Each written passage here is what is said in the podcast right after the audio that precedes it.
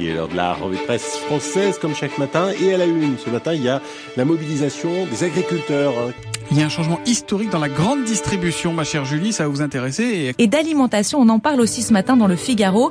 Mais là, pas de lapin, non, euh, c'est de poulet dont il est question. Today's story, Neil, is about a food that a lot of people around the world eat for breakfast. It's Business La revue de presse du business de la bouffe. avec Olivier Fray. Et Daniel Coutinho.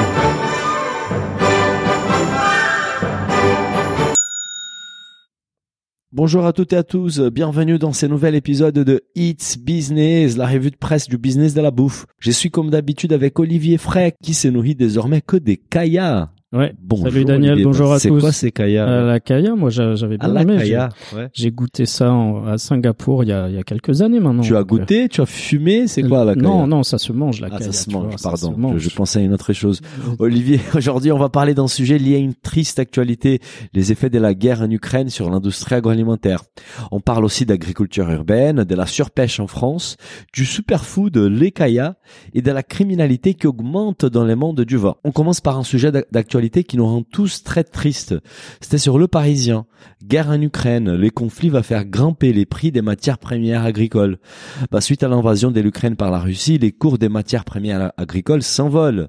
Les prix du blé meunier a par exemple atteint son niveau record sur les marchés européens avec un pic à 344 euros la tonne sur Euronext. C'est énorme. Ouais, c'est même encore plus là depuis. Là, hein, mais, oui, ça va euh, continuer à grimper. Depuis, depuis l'article, ça, ça continue à grimper.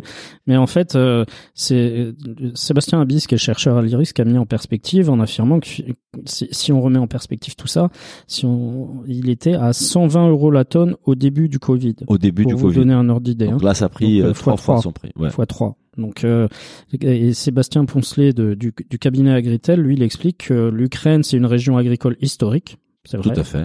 Et elle est le sixième pays producteur de blé au monde, sachant que la Russie, c'est le premier pays exportateur et le troisième pays producteur derrière la Chine et l'Inde. C'est énorme. Donc, Donc la, Russie et l'Ukraine ensemble, enjeux ça sur les céréales. beaucoup, quoi. Oui, tout à fait. Les deux ensemble représentent un tiers du commerce mondial des blés. C'est énorme. Un tiers du commerce mondial de blé. Et, et là, en ce moment, euh, s'ils sont en train, si les Russes sont aussi en train de prendre euh, certains ports, c'est c'est stratégiquement euh, parce que c'est des ports euh, de, du, depuis lesquels partent les bateaux pour l'export de, de céréales. hein. Bien sûr. Donc euh, les ports ukrainiens ils sont fermés. Il y a aucun armateur qui envoie des bateaux sur la mer Noire actuellement. Donc les, les acheteurs de blé en fait ils vivent sur leur stock. On a toujours un stock de blé euh, qui est plus ou moins important selon les pays. Hein. Mhm. Et en fait, ce qui se passe aussi, ce qui fait peur à beaucoup de monde, c'est que euh, généralement le blé ukrainien, il est semé à l'automne et il doit être récolté en juillet. Donc là, si cette année la moisson, bah, elle peut pas se faire à cause de la guerre, les pays acheteurs, ils vont être euh, face à un problème aussi euh, d'approvisionnement en blé. Bien sûr, si tu enlèves un tiers de la production mondiale, ça pose un vrai souci. Mais apparemment, c'est pas c'est pas que les blés qui est impacté. Il y a aussi euh, un énorme impact sur l'huile, en fait. Oui, en fait, euh, l'Ukraine est aussi un gros producteur de, de colza. hein. Ouais. Et, et c'est Sébastien Poncelet qui l'explique bien. hein. À cause des faibles récoltes de colza et de palme, le marché des huiles était déjà en surtension. Mhm. L'Ukraine est le premier producteur et le premier exportateur d'huile de tournesol au du- monde. Waouh. Elle compte pour la moitié de l'huile de tournesol mondiale. Hein. Imaginez-vous. Énorme. énorme, hein. Ça pèse la Et moitié. moi, j'ai découvert ça, je savais pas ça. Moi non plus. Et, et le prix de l'huile, donc euh, aussi, risque d'augmenter dans les Ah prochaines bah, semaines. Inévitable, c'est inévitable. Et parmi les filières agricoles qui vont souffrir, il y a l'élevage et en particulier la filière porcine. Un article précise que ça- 50 à 70% des tourteaux des tournesols qui mangent nos cochons viennent d'Ukraine. Ouais. En fait, Ouais, tout bah, est lié. c'est- il y a- il y a- tout, tout est lié en fait. Si les céréales augmentent, bien sûr, ça enrichit les céréaliers, mais c'est les filières de l'élevage qui, qui qui souffrent. Bien sûr. Donc euh, il y a vraiment tout est lié. Il y a énormément de, au- au-delà de l'aspect humain de cette guerre, il y a, va y avoir énormément de répercussions sur l'alimentation un petit peu partout dans le monde. hein. Bien sûr, et surtout la- la- l'agroalimentaire qui passait déjà par, par une période d'inflation. En fait, on va voir ces effets d'inflation encore plus importantes sur les mois à venir, ça c'est sûr Ouais, et certain. Non, c'est clair. On va continuer, Olivier, sur les mêmes sujets avec un autre article. C'était sur les échos. Guerre en Ukraine, l'industrie agroalimentaire française retient son souffle. Alors, plusieurs entreprises agroalimentaires françaises ont des intérêts en Ukraine et en Russie, on le sait, hein, et vont subir les conséquences de cette guerre débile. L'industrie laitière, les céréales et les semences sont les plus exposés. Oui, en Ukraine, on dénombre à peu près une quinzaine d'entreprises euh, agroalimentaires et agricoles françaises, hein, dont certains noms qu'on connaît, hein, Soufflé, Louis Dreyfus, Des Malte grosses Europe, entreprises, quoi. dans, et dans des domaines de production euh, du négoce et de la transformation de céréales. Mhm. On a aussi des, des entreprises laitières, hein, forcément. Nos, grands, nos grands laitiers, ils sont présents. Hein, Danone, Lactalis, Avincia, ils ont des usines en Russie et en Ukraine.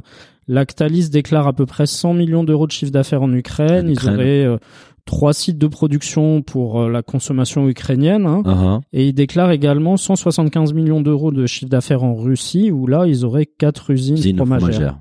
Et Danone, de son côté, il contrôle le leader russe du lait, qui Ah, s'appelle Unimilk. je savais pas. Donc c'est, il a pris le contrôle il y a plus de 10 ans. Hein, Mhm. et, et il faut voir que la Russie, ça représente quand même 5% du chiffre d'affaires mondial de Danone. 5%. Ouais. Ah, je C'est me pas- rendais pas compte. négligeable. Ah, du tout, je me rendais pas compte que Danone était si exposé à la Russie, en fait.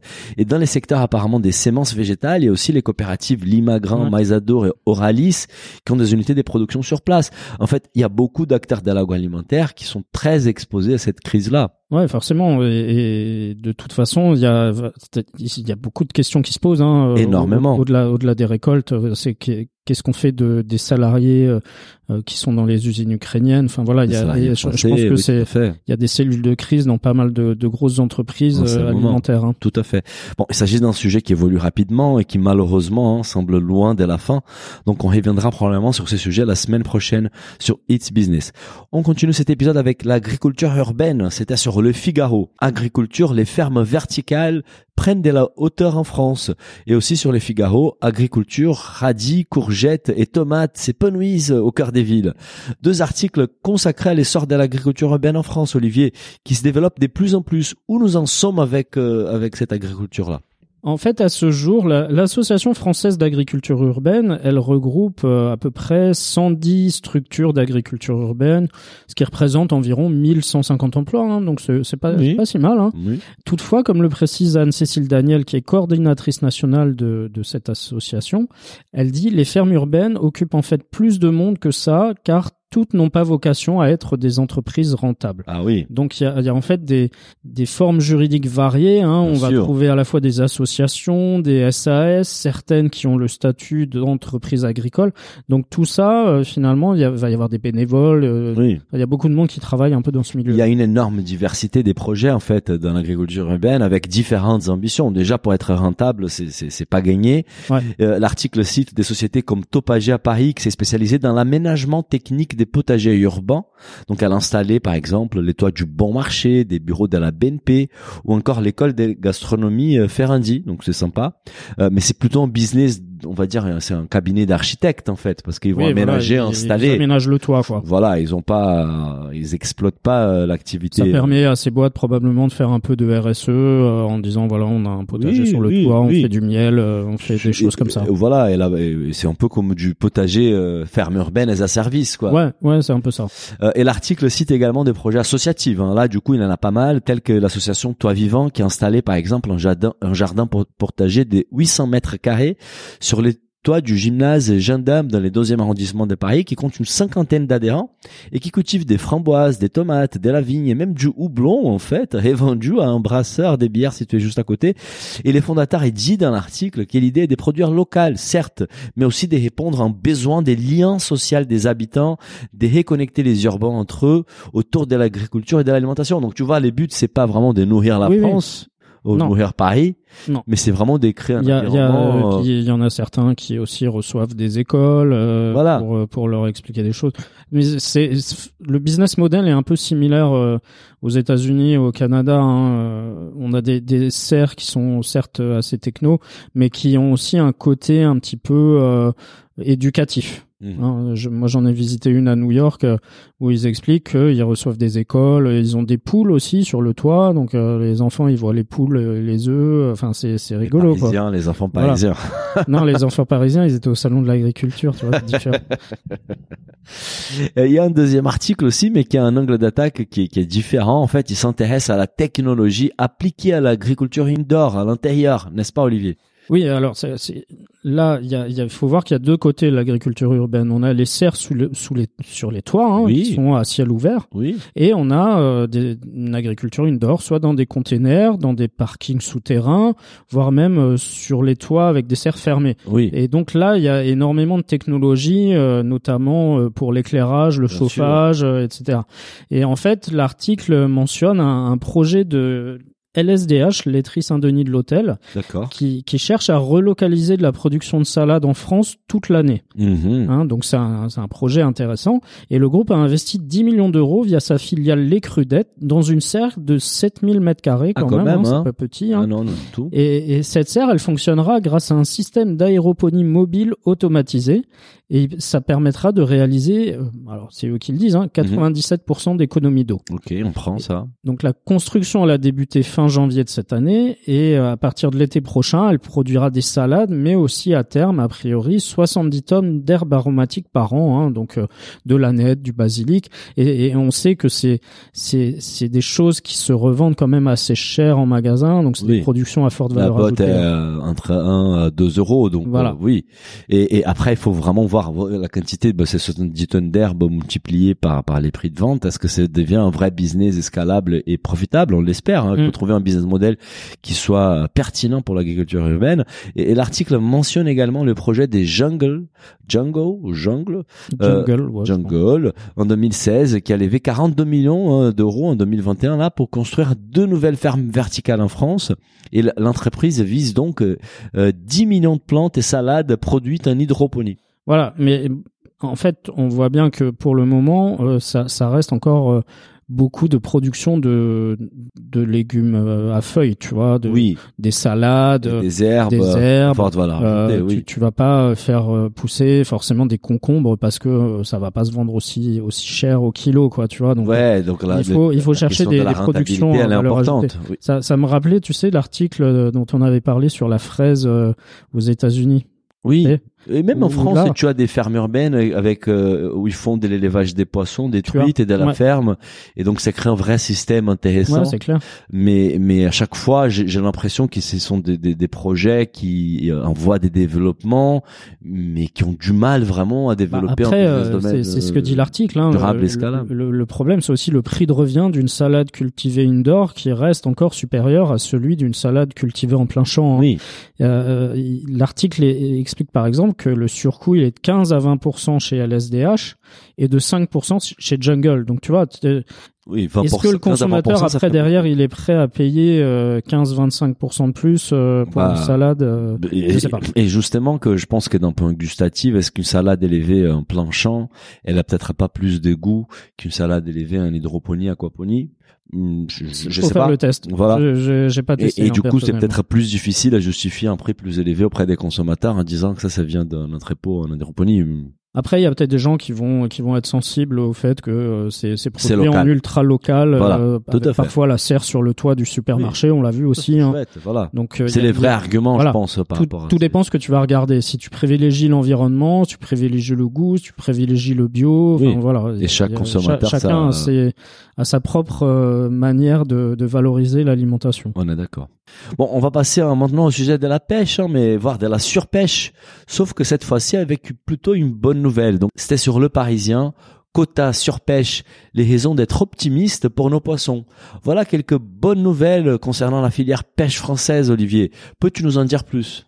Alors, d'après le bilan réalisé par l'IFREMER, hein, qui est l'Institut français de recherche pour l'exploitation de la mer, Oui. donc l'étude a porté sur 350 espèces de poissons, coquillages et crustacés, pêchés par les bateaux de pêche français. hein. Mhm. Donc d'après les résultats de l'étude, 56% des volumes étaient issus de populations exploitées durablement en 2021. Sympa. Alors ça, ça paraît peu, 56%, Par mais, rapport à où on mais était. on était à 15% il y a 20 ans. Voilà. Voilà, donc il y a quand même une progression, et ça il faut Une le souligner quand il y a une progression, faut, faut dire les choses aussi. Hein. De plus, la part des espèces en bon état de conservation, hein, donc qui, ne risquent pas à court terme De euh, disparaître. de disparaître, elle est passée de 9% en l'an 2000 à 52% aujourd'hui. Ah, c'est énorme. Voilà. Très bonne nouvelle, en Donc, y effet. Il y a évidemment encore une marge de progrès. hein, on n'est qu'à 52%. Bien sûr. Mais on était euh, très loin de, de ce chiffre-là euh, il y a 20 ans. hein. Oui, et et il y a notamment un poisson emblématique en fait de ces progrès, c'est les thons rouges des Méditerranées. Alors qu'il était surpêché pendant des décennies, sa population est actuellement en état de reconstitution. Oui, voilà, c'est une très bonne plutôt- nouvelle. Plutôt des bonnes nouvelles. hein. Il y, a, il y a des marges de progrès. Par contre, il y a certaines espèces qui restent encore surpêchées. Ah, hein. Selon l'Ifremer, ça concerne à peu près 11% des populations de poissons et 10% des populations de poissons sont même considérées comme effondrées. Donc c'est le cas par exemple du merlu de Méditerranée ou du cabillaud pêché en mer du Nord et en mer Celtique. D'accord, donc il faut éviter ces produits-là, quoi. En tout cas, euh, faut, faut faire attention euh, à la provenance de ces poissons. Mais, ça, mais, c'est mais évident. par exemple, nos auditeurs qui nous écoutent là, Olivier, et qui se demandent, mais qu'est-ce que moi, à, à mon niveau, je peux faire pour lutter contre la surpêche? Alors évidemment, nous consommateurs, on a un rôle à jouer. hein. Si on n'achète pas les poissons surpêchés, on les, on les surpêchera plus, c'est évident. Voilà. Et en fait, pour ça, euh, il y a l'association Bloom qui conseille, par exemple, de diversifier son assiette et d'opter pour des espèces comme le merlu, hein, le merlu du golfe de mais pas, Gascogne, pas celui ou des de qui est, Voilà. euh, voilà. de, de voir des- un, un merlu différent. Le taco également, Oui. le merlan bleu, l'anchois ou la sardine. C'est que des poissons goûteux, c'est bien. Voilà. Ouais. Donc ce, ce sont euh, des poissons qui sont très peu valorisés, mais qui Mhm. pourtant sont très bons gustativement. hein. On est d'accord. Et l'ONG, elle suggère aussi de lire les étiquettes et de privilégier les engins de pêche qui sont Ah. dits dormants, hein, dans lesquels les poissons viennent eux-mêmes se piéger, hein, avec des hameçons, des casiers et tout ça, Uh-huh. plutôt que les, les engins de pêche dits traînants. Ça, c'est très intéressant. Alors, Mais pas vérifié pas systématiquement, c'est communiqué, c'est ça les problèmes. Voilà. Euh, si vous avez l'info, Mais- privilégiez les dormants Oui, plutôt que les mais on peut toujours poser la question à son euh, euh, dans sa poissonnerie. oui, le problème, c'est que souvent, demander. Des fois, ils savent pas parfois les mecs ils savent pas. Surtout si le mec qui se fait, il achète à Rungis, il sait pas comment ça a été Voilà. pêché. Bah, c'est aussi à eux de, de se renseigner en. Eux, de- en premier, et Voilà. de faire la sélection pour les consommateurs. Voilà. Euh, on conse- euh, euh, évidemment, on va, on, on conseille à tous nos auditeurs de suivre ces recommandations. Mais ceux qui souhaitent aller encore plus loin euh, dans les sujets, je vous invite à écouter notre émission Basics of Bouffe euh, sur la pêche avec Charles Guillet, qui est fondateur des Poiscailles. Il explique tout cela en détail avec plein de chiffres. C'est très intéressant. Ah, bah. Et c'est une émission rapide de 8 minutes, donc euh, voilà, c'est c'est facile à, à en savoir plus. Mais il faut qu'on fasse attention pour continuer à aller dans les bons sens, parce que c'est vraiment une très bonne nouvelle. Ah oui, il faut, il faut souligner. hein. C'est, pas parfait, mais il y a du progrès. C'est clair. Et on va parler maintenant du plat fétiche d'Olivier, les superfoods de 2022. C'était sur Financial Times. Kaya, the super ingredient of 2022. Kaya, les super ingrédients de 2022. Cette confiture malaisienne à base des noix de coco, d'œufs et des caramels est selon les Financial Times un passe de devenir la sensation gustative de l'année. Ça donne envie quand même. Oui, noix oui, de et- coco, caramel, euh, œufs. ouais, alors c'est rigolo parce que c'est, c'est pas, c'est pas tout jeune, hein, comme produit, hein. Ça Moi, je depuis longtemps, pas. hein. Moi, moi, j'ai, Pour moi, les je Kaya, connais- ça se fumait plutôt. J'ai, j'ai goûté ça en 2015, moi, il y a, y a quand même un moment.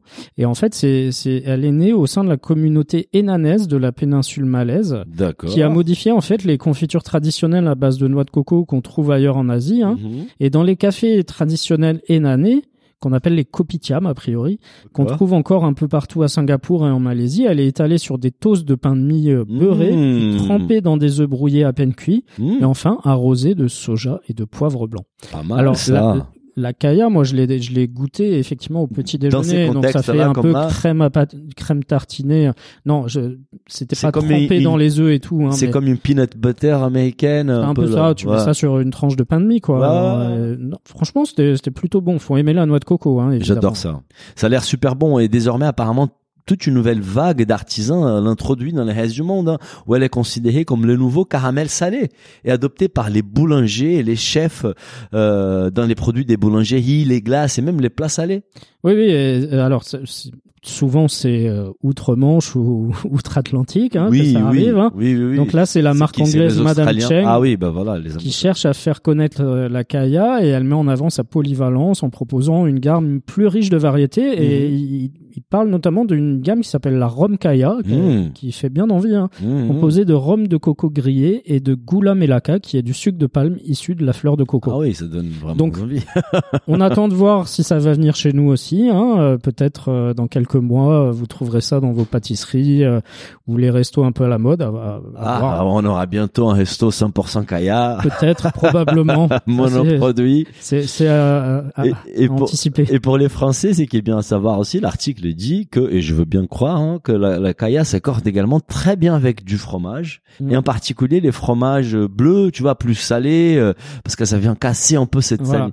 Et, et c'est chouette, ça donne vraiment envie de dégoûter ces produits-là. tester si, si on a Si- des amis fromagers qui si nos auditeurs ont des bons plans à Paris pour aller goûter du, du Kaya ou de la Kaya, c'est quoi? C'est de la Kaya? Moi, je dirais de la Kaya. de la Kaya, bah écoutez, n'hésitez pas à partager avec nous sur Instagram. Bah on va finir Olivier avec un, sujet qu'on aime aussi pas beaucoup euh, sur It's Business, qui est les vins. C'était sur The Guardian. Wine crime is soaring, but a new generation of techie savvy detectives is on the case. La criminalité liée au vin monte en flèche, mais une nouvelle génération des détectives doués en technologie est sur les coups. Alors, Olivier, un article intéressant, encore une fois, sur la fraude dans les mondes viticoles, et il en a beaucoup. Il explique en fait que depuis des siècles, les escrocs et les voleurs sont attirés évidemment par les mondes très lucratifs de la criminalité viticole, mais que désormais, il y a une nouvelle génération de dé- détectives très tech en fait qui est prête à les combattre. Oui, et l'article euh, donne l'exemple de, de quelqu'un qui s'appelle Philippe Moulin, Ok. ou Mouline, je sais pas comment on dit, Je sais qui est, qui est en fait responsable de la qualité et de l'authentification chez Berry Bros, qui est un négociant en vin londonien qui a pignon sur rue depuis 1698. Ah ouais, ils Alors, j'ai été vérifié, euh, c'était pas une erreur de l'article. 1698. 1698. Donc, euh, il y a du métier, comme on dit. Et Philippe Moulin, il, il s'intéresse au vin depuis son enfance. Il a parfois Ah ouais. été qualifié de détective du vin. Et en fait, Berry Bros, c'est le premier négociant britannique à employer un authentificateur reconnaissant, ainsi que sa réputation repose sur la confiance et que les vins frauduleux constituent un problème sérieux dans le commerce. Oui, c'est vrai que pour un négociant, s'il est en train de négocier des vins issus de la contrefaçon, sa réputation. Et euh, surtout, tu le vends après, tu vois. Ouais. Euh, tu, tu, tu t'es censé, les gens te font confiance en venant chez toi, et puis tu vends un vin qui en fait euh, est un peu frauduleux, quoi. Oui, et, et comme explique l'article, il existe aujourd'hui des dizaines hein, des façons de vérifier l'authenticité d'un vin sans les goûter. Cela va du poids de la bouteille au niveau du vin qu'elle contient, en passant par les filigranes ou les papiers euh, au tissage unique, l'encre à l'ADN spécial et même les micro-pousses dans, dans les bouteilles en fait. Donc ils ont développé quand même pas mal d'outils a pour éviter la contrefaçon. Beaucoup de beaucoup de techno qui a été. Mais euh, tout ça qui a c'est coûteux. développé. Tout ça tu tu tu Ça a as- un coût, mais tu bon, sur ça certains vins, euh, voilà, ça- sur un sur certaines bouteilles à 10 000 euros, euh, tu, tu peux, y vas, peux- quoi. tu peux quand même euh, la protéger, quoi. Mhm. Et en fait, l'une des problématiques mises en avant euh, par l'article, elle concerne en fait euh, la, la faible priorité euh, que la police donne euh, à cette problématique de la fraude dans Ah ouais. le vin. Oui, a priori, ça intéresse pas trop la police. Alors, je je sais pas trop pourquoi. Si Non, on a des, auditeurs qui sont policiers, on est preneur. Ouais. Et en fait, du coup, le vin, il est devenu plus précieux. Et du coup, la criminalité liée au vin, elle est en hausse. Donc, comme les, la police s'y intéresse pas trop, euh, ça reste un secteur euh, qui intéresse euh, pas mal les escrocs parce qu'ils se disent qu'ils risquent pas grand chose finalement. et, et les vins, il a tendance à être moins bien gardé que les bijoux, hein. Et, et- Ouais. mais c'est une cible aussi tentante. Moi, l'exemple perso, c'est que je me suis fait voler quelques bouteilles euh, de chez moi dans ma box parce Ouais. qu'un jour j'ai laissé la, la porte semi-ouverte et il y a quelqu'un qui est rentré et qui a récupéré des bouteilles. J'aurais pas fait ça avec des, des, des bijoux à, à une forte valeur. J'aurais mis ça ailleurs peut-être. Donc c'est vrai qu'ils on sont plus euh, tous à mettre des bijoux euh, de famille un peu euh, rangés dans des boîtes euh, Euh, cachées, mais et une, les- une- une- une bouteille qui vaut parfois Oui. plus que certaines boucles et d'oreilles. surtout quand tu as plusieurs bouteilles, bah ça prend plus de place. C'est pas pareil. C'est plus difficile à stocker ça en Ouais, sécurité. c'est clair. Et en octobre dernier, en fait, il y a une bouteille d'Ikem qui, qui valait à peu près 295 000 livres sterling ah ouais. et faisait partie des, des 45 bouteilles volées dans un complexe touristique en Espagne. Hein Et en 2019, il y a des voleurs qui ont percé un trou dans une cave Ah, située sous un restaurant parisien et qui sont partis avec 600 000 euros de vin. Alors, je 600 me rappelle 000 plus le, resto, mais on, Ouais. on voit de temps en temps comme ça des, des restaurants euh, qui se font forcer leur cave à vin. Forcément, c'est Oui. souvent des étoilés, Oui. euh, des trois étoiles, hein, Oui, oui. et qui ont, Et qui ont des euh, belles qui ont caves. de fait des belles caves à vin. Ouais. Et eux, ils sont aussi euh, de temps en temps. On a un resto qui qui se fait dévaliser. Ça, c'est c'est que c'est- on, on voit passer de temps en temps des articles C'est clair, c'est c'est énorme, hein, c'est 100 000 euros et ça m'étonne pas. On dit par exemple que la tour d'argent à Paris, qui a a priori la, la plus belle cave au monde, euh, on y trouve 300 000 bouteilles quand même hein, dans leur cave, avec un prix moyen des 100 euros la bouteille. Mais 100 euros, c'est peut-être les prix d'achat, parce qu'aujourd'hui elles ont Ouais. pris de la valeur. Mais c'est qui fait minima, à minima, une cave valorisée à 30 millions d'euros. 30 millions d'euros, c'est beau, hein. Ouais, c'est sûr. Après, on je sait pas où que- elle est. Hein. Ah, je pensais où elle est, mais, mais elle est très bien protégée par contre. C'est évident, c'est évident. Et aujourd'hui, on estime en fait qu'un quart des vins vendus dans le monde ne sont pas conformes à leur description. Donc c'est énorme, hein, un quart des vins. Et ça couvre en fait tout un éventail d'altérations. Ça va de la bouteille euh, au liquide, euh, au mauvais étiquetage, au mauvais mélange, ou alors la fausse certification, et même jusqu'à la euh, contrefaçon pure et simple hein, Oui, du oui, vin. On sait, euh, on a vu de certains pays où où ils vendent du vin avec une autre étiquette. Bon, euh, ça c'est bon, ça c'est ouais, du classique. En hein. fait, tu remplis une belle bouteille avec Voilà. une étiquette originale, avec un vin qui est pas les mêmes. Et si tu es pas un connaisseur, comment tu vas savoir si c'est vraiment Tu peux pas. Et même tu sais pas dans quelles conditions ces vins étaient stockés. Donc tu peux te dire ah c'est lié au vieillissement. Bon bref, l'article fait les parallèles avec les mondes de l'art en fait, en disant que c'est plus facile à faire passer un vin issu de la contrefaçon, des contrefaçons qu'une œuvre d'art. Surtout car la meilleure façon pour tester euh, un vin consiste les plus souvent à l'ouvrir et les goûter. C'est Bah qui ouais. enlève immédiatement une grande enlève partie toute la de valeur. valeur. euh, Bah oui. Voilà. Et donc, euh, une œuvre d'art, tu peux la regarder de l'extérieur pour analyser si c'est une vraie ou une fausse. Donc, c'est ça vraiment la difficulté du monde du vin. C'est qu'une fois ouverte la bouteille, bah, trop tard. Et en fait, il y a, y a une affaire qui a changé beaucoup de choses hein, par rapport à la prise en compte de, de ce problème de fraude dans le monde du vin. Ouais. Euh, en fait, la- l'article raconte cette histoire. Hein, donc, c'est Rudy Kurnavian, qui est un énigmatique indonésien qui est Ah, apparu sur magnifique. le marché américain du vin haut de gamme au début des années 2000, avec un stock apparemment inépuisable de vins rares. Et en fait, ce qui s'est passé, c'est qu'en en 2009, il a été poursuivi par Bill Corr. hein. C'est c'est un gros milli- milliardaire américain. Ah, euh, Qui qui est, qui est collectionne. très connu. Hein. Ouais. Et Cor, en fait, il, il a poursuivi euh, ce, ce Rudy Kurnavian. Et en fait, c'était lui, c'était un des rares collectionneurs de vin qui était suffisamment riche et engagé pour risquer de dévaluer sa propre collection afin de révéler les arnaques. Hmm. Donc tu vois, les autres, ils préféraient se taire, ils se sont dit bon, je me suis fait avoir, mais je vais pas dire que je me suis fait avoir, alors que lui, Cor, il est immensément riche, et donc il s'est dit non, moi je vais poursuivre, je veux plus me faire avoir. Et en fait, les, les enquêteurs du FBI, ils ont perquisitionné la, la maison de Kurnavian en 2012, Ouais. et ils ont trouvé tout un tas de matériel de faussaires, donc des bouchons, des timbres, des étiquettes, des bouteilles vides. Et en fait, il a été condamné en 2014 à 10 ans de prison et il a purgé euh, à peu près 6 ans. Il a été libéré, expulsé fin Ouais. 2020. C'est énorme cette histoire. Il y a même un, un- un documentaire. En fait, ça fait objet d'un documentaire en 2016 qui s'appelle Sour Grapes. Oui, a priori, on le voit sur, euh, on peut le voir sur Netflix. Je sais crois. pas s'il est toujours dispo. Il était dispo à un moment donné, mais il est très intéressant ce documentaire. Je recommande euh, nos auditeurs Ouais, d'aller ouais. le voir. Et moi, en fait, ce, qui est- ce que je trouvais intéressant aussi, c'est que c'est une femme qui a enquêté, euh, qui était enquêtrice, enquêtrice principale, pardon, dans, dans cette affaire Kurnavian. Uh-huh. Et en fait, elle travaillait comme commissaire-priseur à la fin des années 90. Et au début des années 2000, elle a commencé à remarquer un nombre alarmant de contrefaçons. hein. Ah. Des étiquettes fausses, des millésimes impossibles, des vins eux-mêmes qui correspondaient pas à l'indescription. Et en 2005, elle a quitté euh, le monde de la vente aux enchères pour se consacrer à l'authentification. Et en fait, elle explique que elle a rencontré certaines difficultés hein, euh, su- sur son, son statut de femme. Et elle affirme J'étais une fille qui pissait sur le feu de camp des garçons. J'en parlais haut et fort et personne ne voulait me croire. J'ai dû emmener des gardes du corps à des dégustations de vin et j'ai été agressée physiquement. Ah ouais, à ces niveaux-là. Ouais, elle dit c'est beaucoup d'argent, c'est aussi une question d'ego masculin fragile. Alors, euh, les mecs achètent des bouteilles chères et qui veulent pas accepter qu'il s'est fait avoir, quoi. Voilà, c'est c'est un Ouais. peu ça. Et donc du coup, elle, en tant que femme, elle est arrivée dans ce milieu très masculin, macho, euh, riche. Ça Donc euh, j'imagine qu'elle qu'elle- qu'elle a, qu'elle a connu quelques problèmes. Hein. Ouais, mais. Et elle reconnaît en fait que l'affaire Kurniavan a tout changé. Hein, et depuis cette affaire, ses services sont constamment sollicités par des Ah, collectionneurs, des marchands, des maisons de vente, qui cherchent en fait à garantir leur stock. Elle explique qu'elle a formé des centaines d'autres experts, dont le fameux Monsieur Moulin dont on a parlé Oui. au début. Hein. Et elle a également créé un système appelé Chez Vault.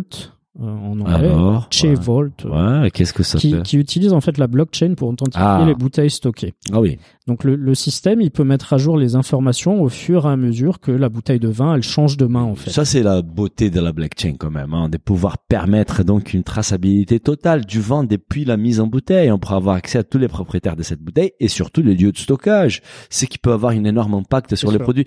Combien des fois ça nous arrive Moi, ça m'est arrivé souvent avec des amis qui me disent ah j'ai- j'avais cette bouteille chez moi et qui te sort une bouteille 2016, 2014 en vin blanc qui était pas bien stockée et qui finalement tu peux plus les boire parce qu'elle était complètement oxydée ou des gens même qui achètent une bouteille chez un caviste, euh, un vin qui est un peu âgé, et lors de, de la dégustation, ils sont déçus parce qu'on ne sait pas comment ces vins ont été stockés. Alors Quand tu achètes à la ouais, propriété, tu sais que ça a été stocké. Tu sais que ça a été bien stocké. Bien Après, stocké. ce que je sais pas, c'est est-ce que par exemple ils ont des des partenariats aussi avec euh, les fabricants de, de cave à vin, par exemple. Ça, on sait pas.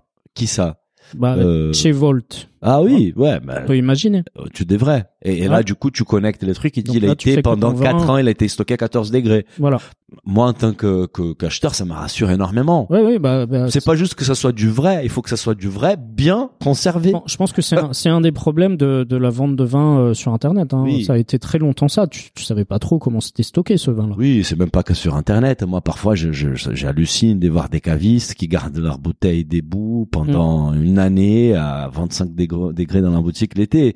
Donc, à un moment donné, euh, c'est un vrai souci le stockage du sûr. et c'est et, et justement, ça fait peur aux gens de dépenser des sommes trop importantes. Écoute, Olivier, merci beaucoup pour cette euh, pour cet épisode. On se retrouve la semaine pour- un prochaine pour un nouvel épisode. Salut Daniel, au revoir à tous. Au revoir. Si le podcast vous a plu, n'hésitez pas à le noter 5 étoiles sur votre appli et à le partager autour de vous. Pour vous abonner à la newsletter, il suffit d'aller sur businessofbouffe ou olivierfray.com et vous abonner dans la rubrique newsletter. Bonne semaine et à bientôt